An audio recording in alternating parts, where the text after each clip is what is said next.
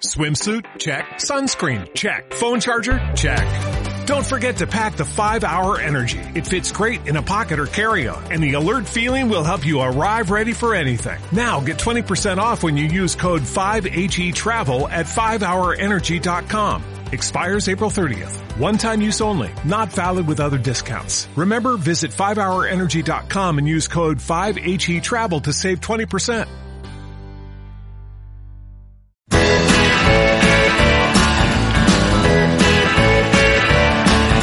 Lata de maíz, el podcast de béisbol. Bienvenidos a La Lata de Maíz, un podcast que cada semana me deja más alucinado con la masa de aficionados al béisbol que estamos aglutinando y eso lo dejáis reflejado en vuestros comentarios, tanto en iVoox, La Lata de Maíz, como en iTunes y en Twitter, arroba La Lata de Maíz, por ejemplo, arroba unagiator. Nunca había prestado atención al béisbol y ahora estoy enganchado a la MLB gracias a Fernando Díaz, La Lata de Maíz y Pepe Rodríguez. Arroba de Real Churlo, Dani García, Fernando Díaz, me habéis acabado enganchando a la MLB entre la lata de maíz y los Royals, muy de Salvador Pérez y de Hosmer. Pedro González Ruiz, qué envidia tienen que tener el resto de deportes del béisbol por no tener un podcast tan tremendo como la lata de maíz. Y envidia tienen que tener todas las radios deportivas del mundo por no contar con un programazo como la lata de maíz. Este me ha llegado al corazón, sabéis que soy hombre de radio y este me ha llegado al fondo del corazón. Pero Pedro, qué envidia tienen que tener el resto de los deportes de no tener un deporte como el béisbol. Javi Estrada, queridos amigos de la lata de maíz, en esto habéis convertido mis tardes de verano. Gracias Dani García, Fernando Díaz, Pepe Rodríguez. Y una imagen de una cerveza en un vaso de los Kansas City Chiefs y un partido de béisbol. Jesús Mena, llevo años viendo partidos y cada vez me gusta más este deporte, como dice Dani García en su podcast Play Ball. Arroba Westmorland82, por cierto, un viejo conocido de sportsmedinews.com, uno de los primeros lectores. Señores, gracias por hacer que un deporte tan bonito y que siempre veía de lejos ahora esté tan cerca. Chapó.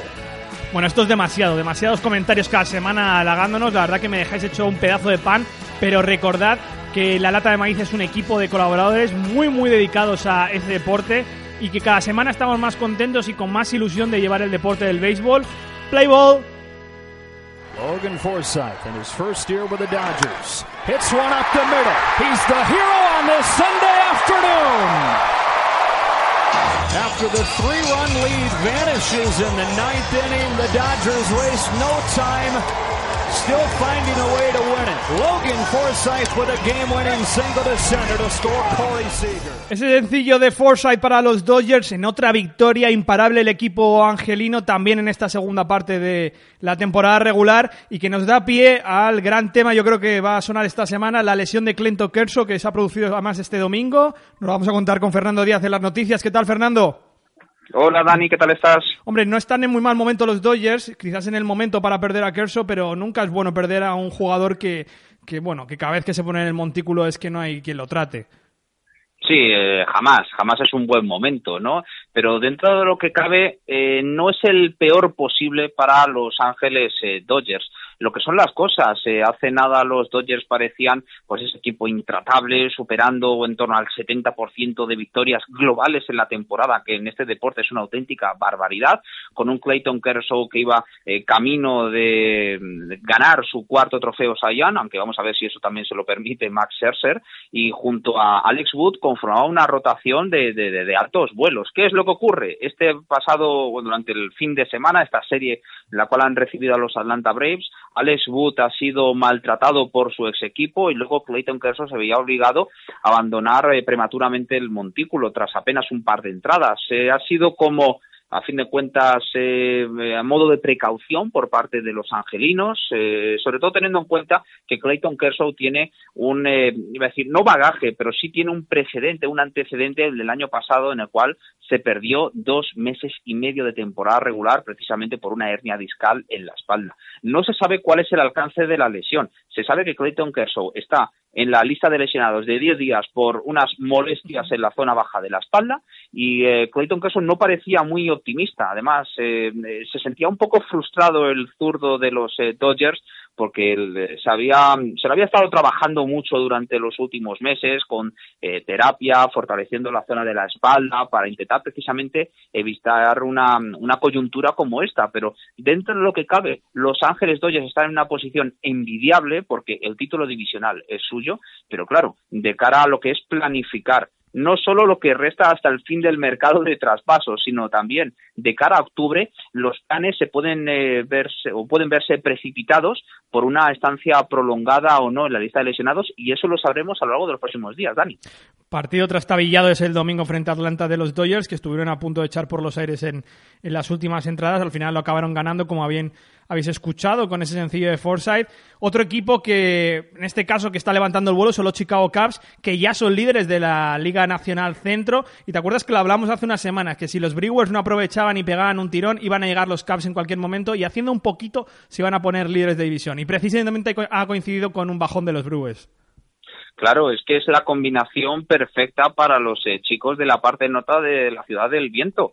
Eh, no solo es que hayan ganado ocho de los últimos nueve partidos desde el All-Star Break, desde el parón por el partido de las estrellas, sino que encima eh, se han visto beneficiados y de qué manera de un bajón, una empanada mental considerable la que están experimentando los Milwaukee Brewers en prácticamente casi todas las facetas del juego. Eh, por apenas cuánto, unas centésimas, unas milésimas. Los Chicago Cubs son líderes por primera vez desde el mes de mayo y no sé si este va a ser el punto de inflexión en la temporada para los Chicago Cubs, pero sí que esta versión del 2017, al menos la de los últimos 10 días, aproxima muchísimo más a la que podemos disfrutar el, año pasado. Es la primera vez que este rodillo que fueron los Chicago Cubs en 2016 han aparecido en 2017 y vamos a ver si es que Chicago a partir de este momento solo puede, puede ir en una dirección y evidentemente es hacia arriba.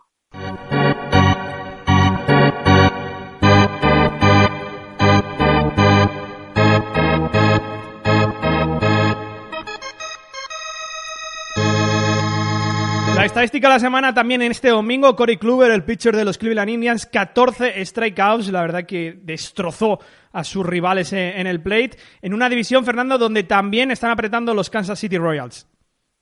Sí, la verdad es que eh, Cory Kluber es un espectáculo inmenso. Antes hablábamos de Clayton Kershaw y los problemas en la espalda. Pues precisamente problemas, molestias en la espalda fue lo que motivó que Cory Kluber pasase a la lista de lesionados. Bueno, desde que ha vuelto, no hay mejor pitcher en este deporte que el diestro de los Cleveland Indians, que es un bastión para la rotación del vigente subcampeón del, del mundo y además muy importante para el conjunto de los Cleveland Indians, más allá de ese tándem que compone Cory Kluber y Carlos Carrasco es el regreso, quizás la mejor versión de Dani Salazar, que también ha estado fabuloso en esta serie que ha enfrentado a los eh, Cleveland Indians contra los eh, Toronto Blue Jays. Y lo cierto es que eh, el conjunto de Cleveland intentan contener a los Twins, que no se despe o mejor dicho, que no se ven eh, más relegados en la clasificación, y unos Kansas City Royals que están algo irregulares, pero que una vez que ha vuelto a despertar Mike Mustakas, cuyo bate desde la parte izquierda está siendo un absoluto, una absoluta revelación para los, eh, los de Missouri, lo cierto es que esa división central y sobre todo el frente de la wild card de la Liga Americana parece de lo más divertido. Nos vamos un poco al este, Fernando, en una liga americana este, donde los Yankees se han reforzado en el mercado, donde los Rexos parece que se refuerzan desde las ligas menores y donde las cosas están más apretadas que nunca. Y parece que además hasta el final de temporada va a ser así. Sí, la verdad es que los York Yankees han cometido una incorporación bastante notable. No solo es lo de Todd Fraser en, la esquina caliente, en tercera base, sino un par de refuerzos al bullpen, eh, tanto David Robertson como Kennedy, en teoría conforman un, grupo absolutamente extraordinario. ¿Cuál es el problema que tienen los New Yankees? Que necesitan todavía eh, reforzar aún más esa rotación. Eh, con el plantel actual, más allá de que, por ejemplo, Severino esté jugando muy bien, que Tanaka es un auténtico enigma, la lesión de Michael Pineda supone un contratiempo muy considerable y lo cierto es que los indios Yankees están sopesando, al igual que cualquier equipo aspirante que se precie, la perspectiva de reforzarse con un Yu Darvis que ha sido colocado en el mercado, o al menos los Texas Rangers no descartan la opción de precisamente eh, poner al, al pitcher japonés en el mercado, qué es lo que supondría el poder hacerse con sus servicios y vaya, vaya refuerzo que sería, bueno, para los Yankees, para los Dodgers, para los Nationals, para solamente cualquier equipo el que pudiera recalar al, al japonés. Y lo del tema de Boston, pues eh, adiós al Kung Fu Panda desde hace tiempo. Eh, por cierto, Sandoval ha firmado ya contrato de ligas menores con los eh, San Francisco Giants y en lugar de las distintas opciones que se presentan en el mercado han decidido ni más ni menos que darle la primera oportunidad a un jovencísimo dominicano de 20 años. Eh, la gran promesa que tienen los bostonianos, que es Rafael Devers, eh, va a debutar probablemente a modo de titular en la jornada del martes cuando los eh, Boston Red Sox eh, visiten Seattle, pero eh, ya desde el propio lunes va a estar disponible a las órdenes de John Farrell. Esta va a ser, sobre todo estos días, de aquí hasta el 31 de julio, unos días antes, va a ser una buena piedra de toque para ver cuál es la situación de Devers, si está, está hecho de la, de la pasta necesaria para poder aguantar el tirón de las ligas, de las ligas mayores, y sobre todo, si no es el caso o ven algún tipo de debilidad los Boston Red Sox, a ver qué tipo de operación acometen de aquí hasta el 31 de julio. Has hablado de Sandoval, ha firmado un contrato de ligas menores con los eh, Giants, has hablado de Yu Darvis, que puede ser uno de los grandes fichajes hasta el 31 de julio. ¿Qué más tenemos por ahí, Fernando, que puede ocurrir en estas semanas? Bueno, pues absolutamente de todo. Es verdad que hemos visto cómo se ha marchado José Quintana a los Chicago Cubs, cómo JD Martínez ha reforzado el fabuloso ataque de los eh, Arizona Diamondbacks. Eh, la clave está en eh, no pocos de estos conjuntos que, es lo que pueden decidir, es decir, somos clubes vendedores, somos clubes compradores. ¿Qué pasará, por ejemplo, con los Texas Reyes? ¿Qué pasará con los Baltimore Orioles, que andan en la mediocridad insultante, pero que sin embargo están ganando partidos en los últimos días? Y esto puede hacer que finalmente, por ejemplo, Zach Britton no cambie de aires, que hubiera sido un refuerzo absolutamente fabuloso. 55, también... 55 saves seguidos lleva Britton, ¿eh? Sí, que es el récord de la Liga Americana y la verdad es que el, distinto, los distintos panoramas, qué es lo que pasará con Sonny Gray, que es creo la, gran pieza para la rotación junto a Jude Darvis en el mercado de traspasos y sobre todo eh, pitchers relevistas, eh, algunos de ellos que sí que saben que se pueden estar eh, disponibles en el mercado y otros que pueden estarlo o no, como el caso del closer de los Baltimore Orioles.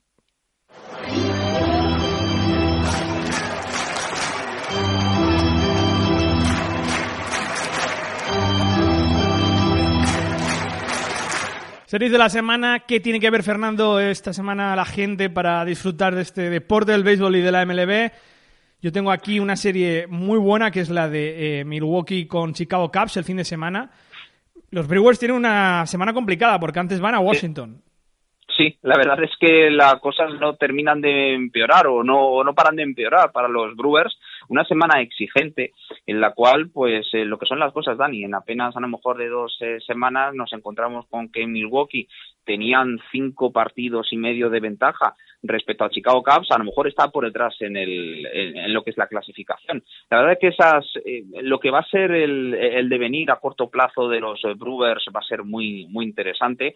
La semana también para los eh, eh, St. Louis Cardinals que van a recibir tanto a los eh, Colorado Rockies como Arizona Diamondbacks y luego también lo que acabamos de mencionar, esa serie, por ejemplo, entre los eh, Seattle Mariners que mm, intentan mantener eh, ese pulso en la, en la lucha por la wildcard, que reciben a unos Boston Red Sox con el extra, con el aliciente de ver qué es lo que puede dar de sí Rafael Devers. Y bueno, tampoco nos olvidemos las eh, series de la Ciudad del Viento, entre unos Chicago White Sox con Joan Moncada frente a unos ya irreverentes, casi parece imparables Chicago Cubs. Sí, tenemos esas series de de Interliga de la ciudad de Chicago. Yo también voy a quedar con el partido del miércoles entre los Dodgers y los Twins, que eh, están en el montículo tanto Wood como Santana, 11 triunfos cada uno. Yo creo que casi nada. Y luego los Royals que van a Fenway Park el fin de semana. Sí, también es una serie muy interesante, porque además es que recordemos, de aquí hasta el 31 de julio, cada partido, cada serie cobra un valor especial, porque es lo que puede hacer que finalmente eh, determine cuál es el, el, sentido de las operaciones, ¿no? De las decisiones de las distintas franquicias. ¿Qué pasará con Kansas City? Si Kansas City tiene, por ejemplo, una mala semana, en lugar de a lo mejor confiar en el plantel actual, eh, deciden soltar algo de lastre, podrían estar eh, disponible un Mike Mustacas, o bien si tienen una buena semana y visitan bien Fenway Park y consiguen unos buenos resultados, pues ya lanzarse a tumba abierta por algún tipo de refuerzo y que con este último plan o con el plantel de la dinastía reciente y éxitos eh, fantásticos de los Kansas City Royals, pues buscar una nueva comparecencia en octubre. Quédate, Fernando, que vas a contestar algunas preguntas de los oyentes.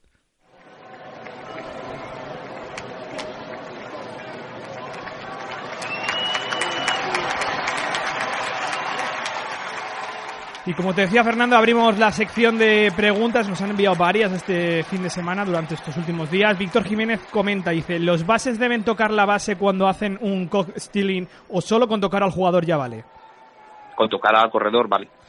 Comenta Barbas065 en Evox. Eh, quería preguntaros que he oído el tema por ahí, que si las bolas eran diferentes y a los pitchers les costaba más lanzar eh, y demás. Si es así, ¿se debe a esto a que eh, hay más home runs este año con el cambio de bolas? Bueno, la verdad es que esa es una de las distintas teorías que, mm, están circulando en, este deporte. Eh, tal la forma en la cual están eh, cosidas las, las posturas de la pelota, parece ser que una vez que, eh, según las teorías conspirativas, eh, según parece, una vez que consigues conectar con la bola, la bola recorre una distancia extra. Esta podría ser, según se dice, la diferencia entre pues esa típica bola que terminaba en el guante del outfielder y por supuesto terminar la grada. La verdad es que está viendo 600 home runs, hoy vamos a, superando el récord de todos los tiempos en más de 600 home runs. Eh, la verdad es que no hay ninguna teoría así eh, plausible respecto a cuáles son los distintos factores, si son las bolas, si es el cambio de clima climático. La verdad es que no se sabe muy bien cuál es el, motivo, pero bueno, una de las eh, teorías que está ganando más adeptos es precisamente lo del tema de cómo están construidas, cómo están confeccionadas las bolas, aunque sí, el fabricante ha dicho que no ha cambiado absolutamente nada como venía haciendo en los últimos años. Y estar fácil también del mismo aficionado de Barbas065 dice, soy un aficionado a los grandes deportes americanos y en especial un friki del baloncesto. No saco tanto tiempo para estar al día de todo y en la MLB ando más pez que dan partidos en Movistar Plus, los veo, pero quería preguntaros por dónde más podemos ver partidos y sobre todo lo que me pregunta es, ¿qué me recomendaríais de página web en español para estar actualizado de todo? Bueno, la verdad es que los eh, distintos eh, partidos se puede ver el, partido gratuito que todos los días está a través de la página web de la propia MLB. Y luego existe el fabuloso servicio que es el MLB TV, en el cual pues tienes acceso absolutamente a todos, todos los em, todos los partidos que componen la temporada regular y por supuesto, claro que sí, los propios partidos de los playoffs. Y bueno, y luego pues webs eh, a la hora de, de consultarlas. hay Sí, Sports Mating USA, esa es la, por supuesto la, la, fundamental. Tenemos a CMLB, tenemos también el blog de nuestro buen amigo Ángel Luis Carrillo, Picheos Salvajes, MLB Babel. La verdad es que hay no pocas eh, opciones para entre todos ellos eh, intentar hacer que la familia del béisbol cada vez sea más numerosa y todos juntos pues poder disfrutar de este eh, deporte sin igual. Pues ya sabéis, podéis enviarnos vuestras preguntas a través de iVoox, a través de arroba la lata de maíz en Twitter. Estará aquí Fernando Díaz contestándolas. Gracias Fernando, un abrazo. Gracias a ti, Dani. Hasta luego.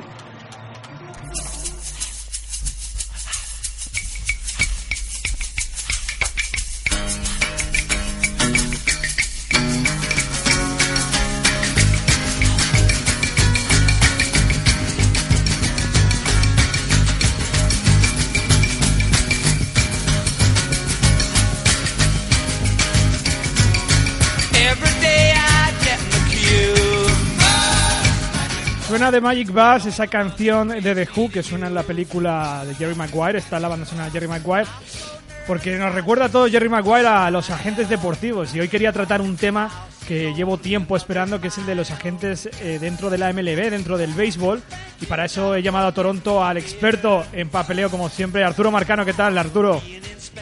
Hola Dani, ¿cómo estás? Bueno, lo primero de todo antes, endorfinas, estás en descanso estas dos semanas de vacaciones, que sé que has estado por ahí con el coche, pero volverás a dentro de poco. ¿Qué capítulo tienes en, en, vista ahora mismo? Bueno, eh, sí, está, estamos de, vacaciones en Nueva York, pero me dio la oportunidad de reunirme con Lu Meléndez. Lu Meléndez es un puertorriqueño que, tiene, que trabajó muchos años en la oficina del comisionado. Parte de la, de la razón por la cual está en Nueva York fue esa, así que grabé la entrevista y la tengo lista para colocarla este jueves. Fenomenal. Estamos esperando con mucha ansiedad, como siempre, como todos los capítulos de Endorfinas. Arturo, los agentes dentro de la MLB, esa figura que parece un poco oculta, pero que tanto dinero además se lleva en comisiones. Vamos a empezar un poco por la historia, porque ¿cuándo surge la figura del agente de un jugador? Me imagino que cuando se empieza a profesionalizar el deporte del béisbol y empieza a moverse el dinero. Bueno, en parte sí. Eh pero realmente cuando, cuando surge la figura de, agente libre, de, agente libre es cuando surge la figura de, agente. ¿no? antes de eso, eh, los equipos negociaban directamente con los jugadores y los jugadores incluso no tenían ni siquiera derecho de estar representados en esas negociaciones. Era, era, eran eh, reuniones de escritorio, donde iba el jugador, el dueño de equipo, y le decía, tú vas a ganar tanto en la temporada que viene. Y el dueño y el jugador no podía hacer nada y son muchísimos los casos de jugadores con grandes temporadas que el dueño le bajaba el sueldo para la siguiente temporada, porque, eh, y recuerdo a Joe DiMaggio, fue uno de esos casos, eh, no, no, había, no existía esa figura, porque los, los, los, jugadores no tenían básicamente derechos.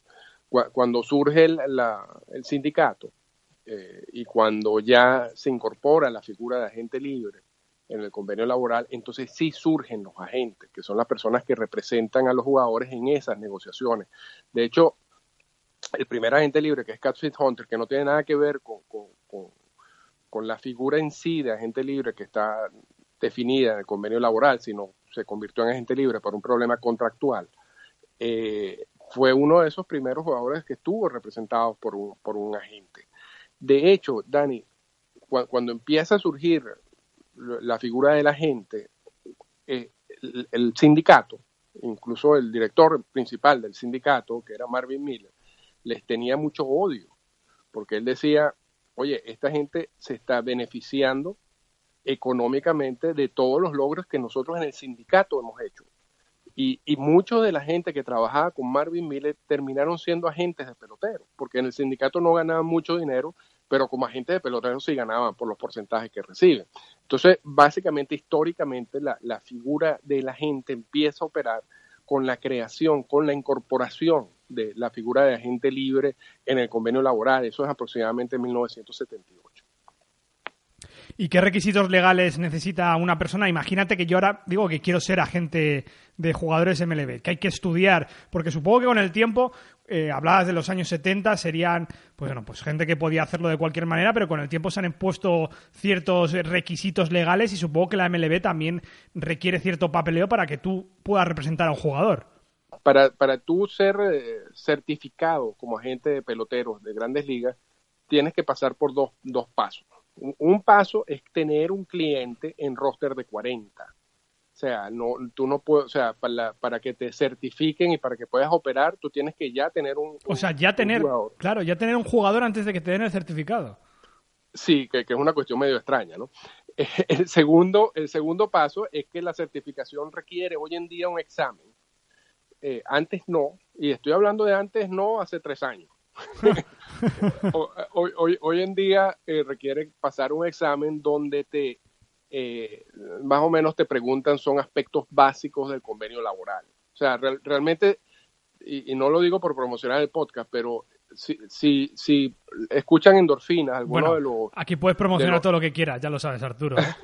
Tienes vía libre si, si, escuchan Endorfina, alguno de los programas sobre la creación de la figura de gente libre, sobre el caso de Mercer Big McNally, todo ese tipo, correcto. Eh, ese tipo de preguntas son las que te hacen para ver si tú dominas el convenio laboral. Eso es todo. Pero realmente no hay requisitos de que tú tengas que ser abogado, a pesar de que muchos son abogados. Eh, o, de que tú tengas que tener alguna eh, algún conocimiento más allá de lo que es el convenio laboral. pero, y, y, es por eso que hay tantos abusos. ¿no? Eh, realmente, eh, y, si quieres, después hablamos de un aspecto muy importante que es la influencia de los agentes en el sindicato, porque esto empezó al revés.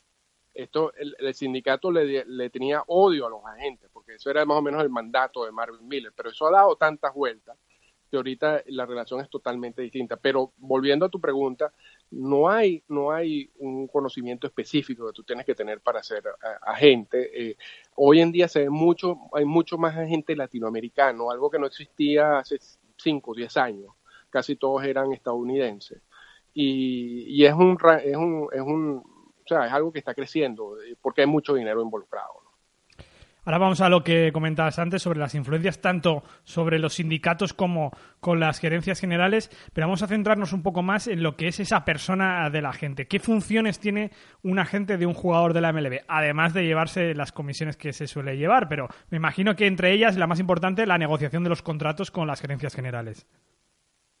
Sí, correcto. O sea, e-, ese es eh, se puede decir que el trabajo principal de la gente, ¿no? las negociaciones de los contratos, y para ello tiene que tener pleno conocimiento de, de, lo que es la vida eh, contractual del jugador, ¿no? donde hay unos años de control que, en, el, cual no puede declararse agente libre, después los años de agencia libre, ahorita tiene que dominar mucho todo el aspecto de sabermetría, porque uno de, uno de su trabajo es simplemente valorar a su cliente, o sea, saber cuánto cuesta su cliente en el mercado debido a toda la, todos los análisis sabermétricos que tenga y con base a ese monto negociar, ¿no? Y ese, y ese monto eh, puede ser mucho mayor si hay varios equipos interesados en tu agente, porque entonces al, haber más de un equipo interesado, eh, ocurre la puja y eso hace que, que, tú puedas lograr mejores contratos.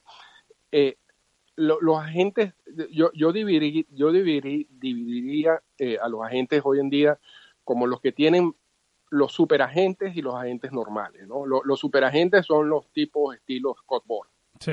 En, en, en, donde ya no es negociar un contrato. O sea, ya, ya, ya, la labor de Scott Bora no es simplemente sentarse y decir mi, mi, agente, mi, mi, pelotero vale tanto, yo quiero tanto. No, ya estas son gente que puede llamar a un dueño de un equipo y decirle, tú me vas a firmar a mi jugador. No, no, yo no quiero ni siquiera negociar. Le, pasa por encima a los gerentes generales. Eh, hace lo que quieran. Eh, tiene tanta influencia dentro de los mismos dueños de equipo, no los gerentes generales, los dueños de equipo, ya está al nivel más alto de, la cadena. Y entonces son agentes con los cuales es muy difícil competir. ¿no? hay mucho dinero, mucha influencia. Eh, están, están en un universo para ellos solos. El, agente normal sí tiene básicamente que sentarse, sacar los números, negociar con, con los gerentes generales, mantenerse en pleno contacto con todos estos gerentes generales, sobre todo la nueva eh, generación de gerentes generales muy sabermétricos. Eh, saber esa, y, su función principal es esa, su función es, saber exactamente cuál es el valor de su jugador y en qué momento es importante, eh, ya sea aprovechar el mercado, ¿no? porque pudiera ser bajo los años de control, y yo no quiero extenderme mucho en eso hoy en, ahorita porque es muy largo, o pudiera ser después, esperar a que se declare gente libre. O sea, hay, hay circunstancias en las cuales el jugador le conviene las dos oportunidades, ¿no? Este, sería la gente quien decide en, en, ese caso. Ahora, lo que, lo que estamos viendo recientemente es que los agentes tienen tanta fuerza, sobre todo los superagentes, que el sindicato les ha pedido asesoría y le ha pedido asesoría desde hace 20 años, 15 años, y, y, y, tienen tanta fuerza dentro del propio sindicato que es malo, porque el sindicato, parte del proceso de certificación de los agentes es controlar lo que hacen los agentes. Claro, y pierden ese punto objetivo, se corrompe. absolutamente, y vimos un caso recientemente de un grupo de agentes, uno de los superagentes que representaba a Melqui Cabrera, y Melqui Cabrera cayó por consumo de sustancias prohibidas y le descubrieron una página, un portal donde él supuestamente había comprado un producto legalmente en República Dominicana y resulta que todo era mentira y toda, todo era creado por este, este superagente. El super, hubo un juicio interno para determinar si se había que sancionar a la gente en ese caso o no y no lo sancionaron, a pesar de que MLB en ese momento, Selig, dijo, oye, este tipo está metido en esto. O sea, no, esto no es Melky Cabrera, esto es Melky Cabrera y su agente. Y además su agente estuvo relacionado con muchos otros peloteros, también eh, por el consumo de, sustancias prohibidas. O sea, era el agente que le estaba dando las sustancias prohibidas a, los atletas. El, el, sindicato decidió no suspenderlo, ni sancionarlo, ni nada. ¿Por qué? porque ese superagente asesoraba al sindicato. Entonces, y no solamente asesoraba al sindicato, Dani, sino que era gran amigo de Michael Winner. Gran amigo de Michael Winner, que en ese momento era el director ejecutivo del sindicato. Entonces, e, eso ha creado problemas. Y ahorita, recientemente, pasó algo extrañísimo en la última negociación del convenio laboral, porque el tema de la firma de peloteros latinoamericanos nunca realmente ha estado en la mesa de negociaciones, nunca ha estado, nunca, nunca ha habido interés de regular absolutamente nada. Este año, en la última negociación, Tony Clark y Omar Minaya, que es dominicano, Tony Clark es estadounidense, pero, pero Minaya es dominicano y tiene gran influencia, Tony Clark, pusieron el tema de la firma de, los peloteros latinoamericanos en mesa y, se, y una lucha entre el sindicato y algunos superagentes como Scott Boras. Scott Boras le dijo al sindicato, pero ustedes están locos, o sea, hay una cantidad de temas importantes que negociar y ustedes están empeñados en ir en contra del draft internacional.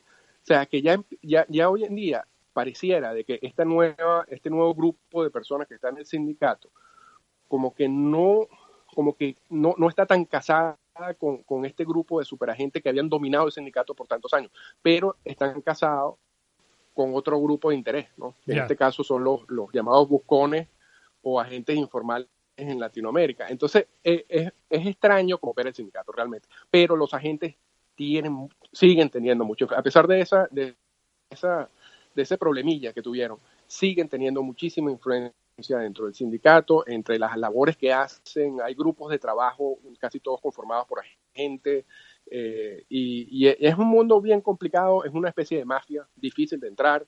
Eh, cuando estás, o sea, si, tú eres superagente, una de tus labores es destruir el resto de los agentes. Eh, o sea, es complicado, es un mundo, es un mundo muy complicado realmente. Me recuerda mucho a, a lo Jerry Maguire, ¿no? Y esta famosa escena. Enséñame la pasta. ¡Ah! ¡Enseña! ¡Basta!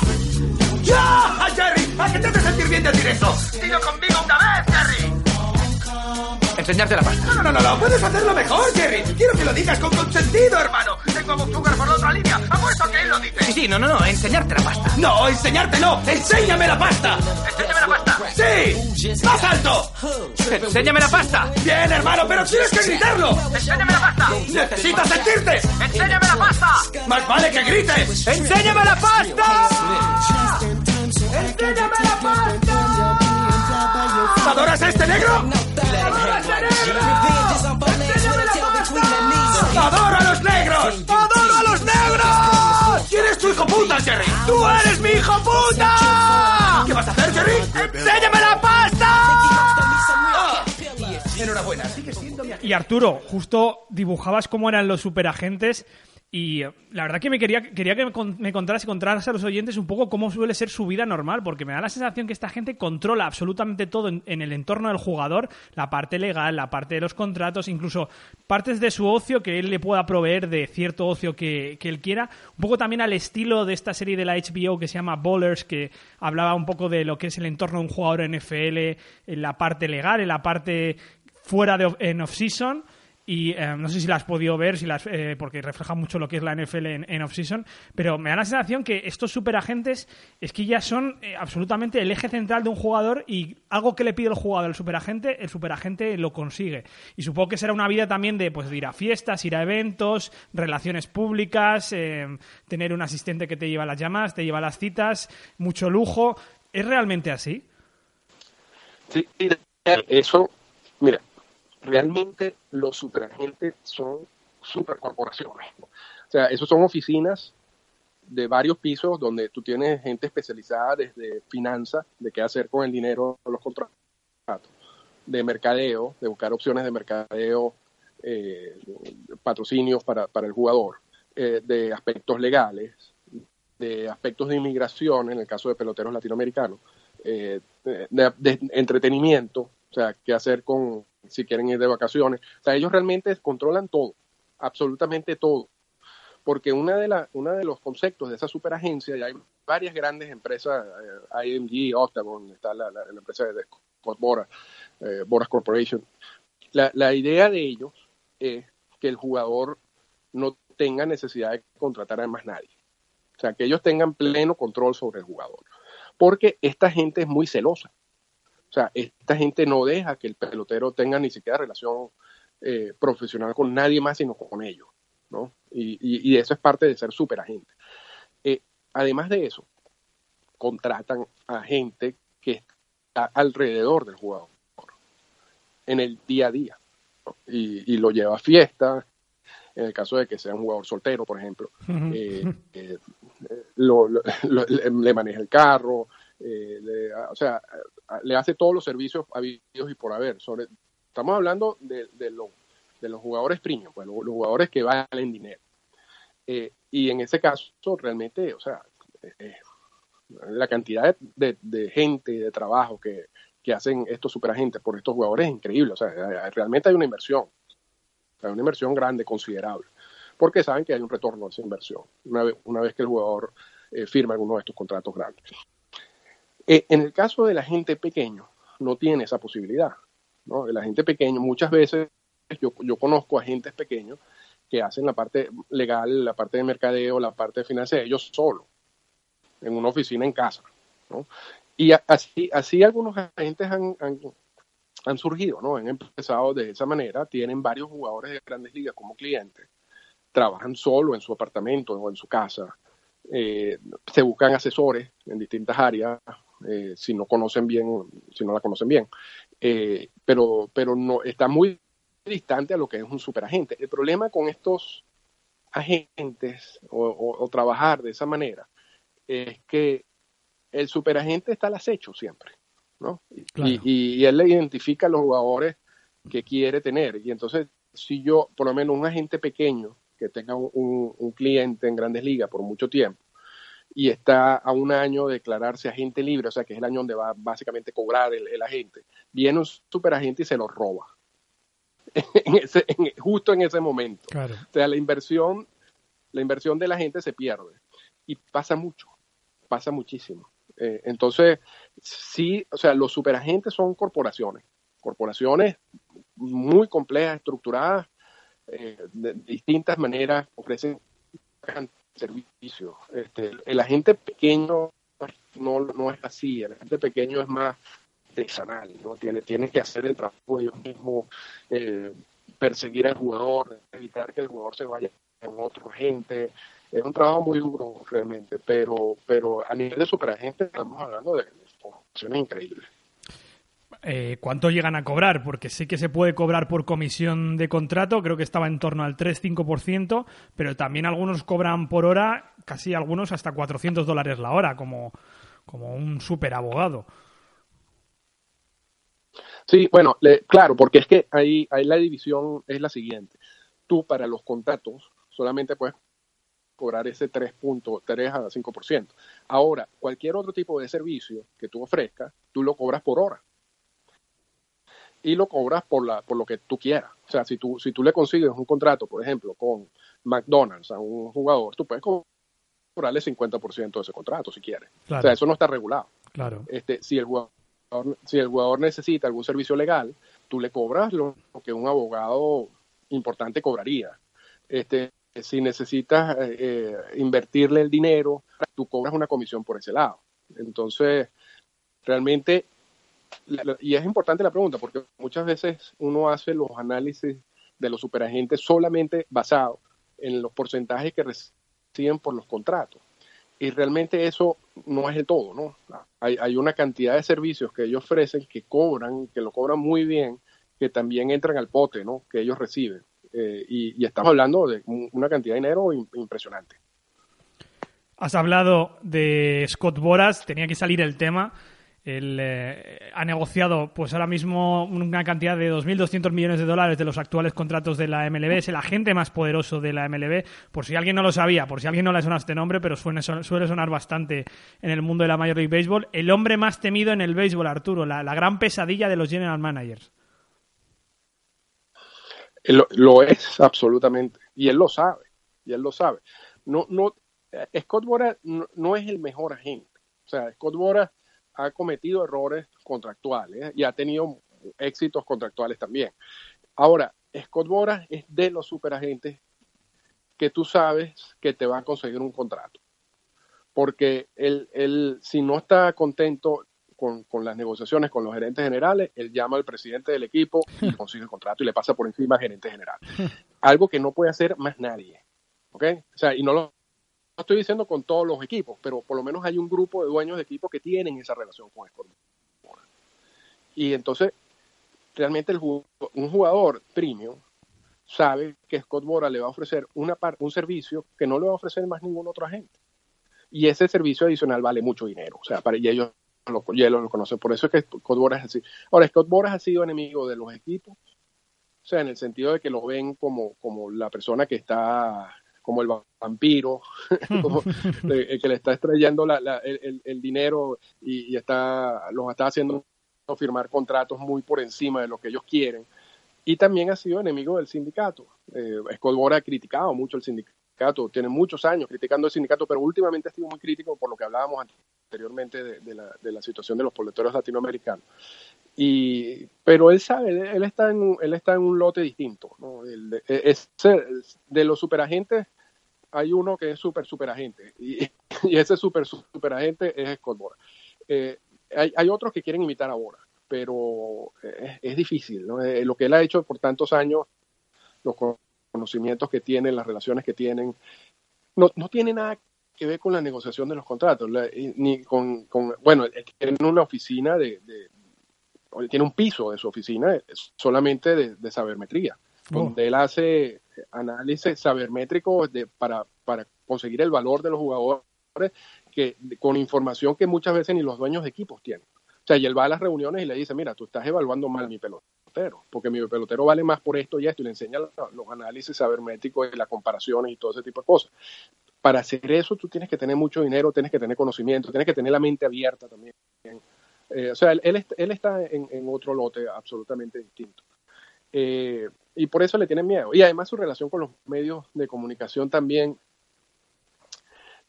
eh, ha, sido como es su relación con el sindicato y cómo es su relación con los equipos. Él es muy directo, él, él no le presta mucha atención a los medios, a la gente que escribe. Si, lo llaman, él, él, responde como tiene que responder. Eh, pero, pero ese es Scott Boras y sí ha cambiado, indudablemente que ha cambiado. Eh, es el ejemplo de, de, agente que todo el mundo quiere ser en, en esa industria. Eh, pero que es muy poco probable que veamos otros Scott Boras con tanto poder en el futuro. Yo creo que, yo creo que ese, esas relaciones que él tuvo con los dueños de equipo, yo no, yo no sé si ahorita los, dueños de equipo entonces van a estar más educados sobre, sobre el peligro de tener ese tipo de relaciones y en el futuro no veremos más a, presidentes o a dueños de equipos eh, con, con, ese tipo de, contacto tan personal con algún agente, ¿no? Pero, pero es, eh, Scott Boras lo tiene. Los agentes de, las, de, los jugadores en la Major League Baseball y nos lo ha contado como siempre. Bien hilado. Arturo Marcano, muchas gracias. Un abrazo. No, gracias, Dani. Siempre a la orden.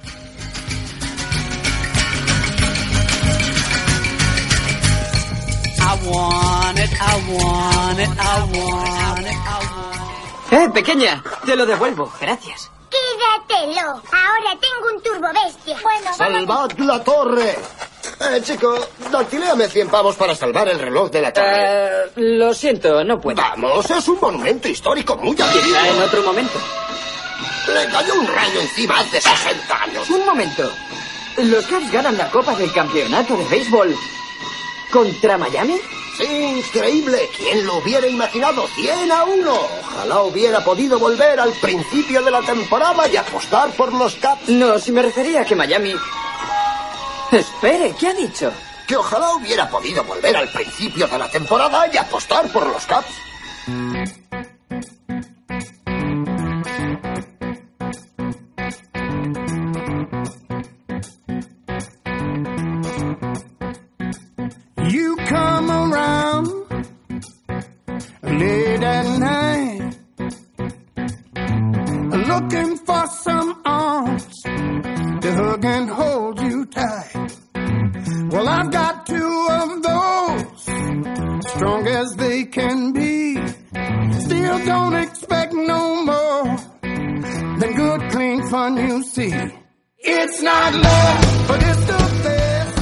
Nuestro amigo Antonio Cruz nos enviaba el domingo imágenes y vídeo desde el NTT Park, ese bonito estadio al pie de la bahía de San Francisco. Lo retiteamos desde la cuenta de Twitter, arroba la data de maíz. Ahí podéis ver esas bonitas imágenes.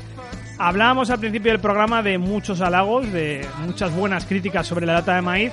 Bueno, pues aquí una crítica no mala, sino una crítica constructiva de Little Things en iBox que nos decía. Gracias Dani, soy un apasionado de tu blog y siempre aprendo algo nuevo gracias a él, a pesar de seguir la MLB desde hace 15 años. Pero no entiendo qué sentido tiene anunciar en público que tienes un scoop sobre un jugador y que lamentas no poder hacerlo público, pero que se lo contarás a tu interlocutor cuando nadie os escucha. ¿Qué sensación crees que le da a tus oyentes? Gran trabajo, gracias. Pues mira, Little Things, te lo contesté por iBox y esto es eh, un error de manual mío de no darme cuenta en un determinado momento que yo tenía que tener una conversación privada con Fernando Díaz y me refiero a ese pequeño rumor que tenía sobre Pablo Sandoval la semana pasada, que es sobre su vida privada, algo que no tenía que haber comentado en público porque es una cosa de asuntos privados de él, de Pablo Sandoval y que yo eh, sabía y que se lo quería comentar a Fernando Díaz y en ese momento pues lo hice en público y eh, sin acordarme que tengo una audiencia delante, tengo una responsabilidad ante vosotros. Así que me equivoqué eh, al contar eso en público y bueno, de esa manera os pido disculpas y además agradezco estas críticas constructivas porque nos hace mantenernos a raya y mantener la calidad del podcast, que es lo importante.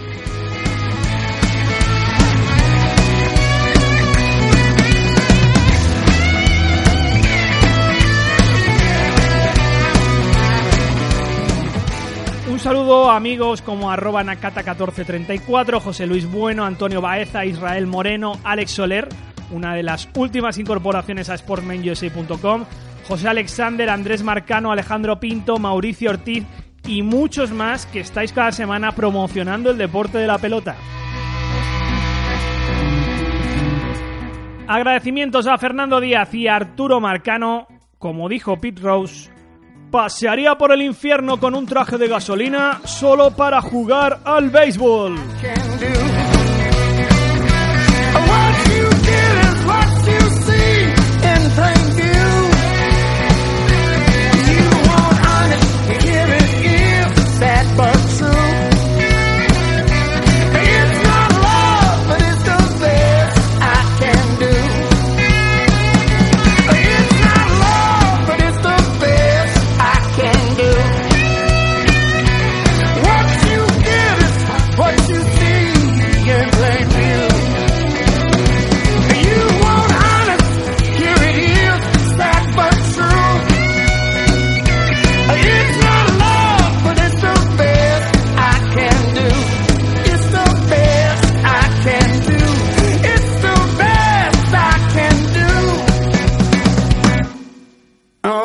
short notice.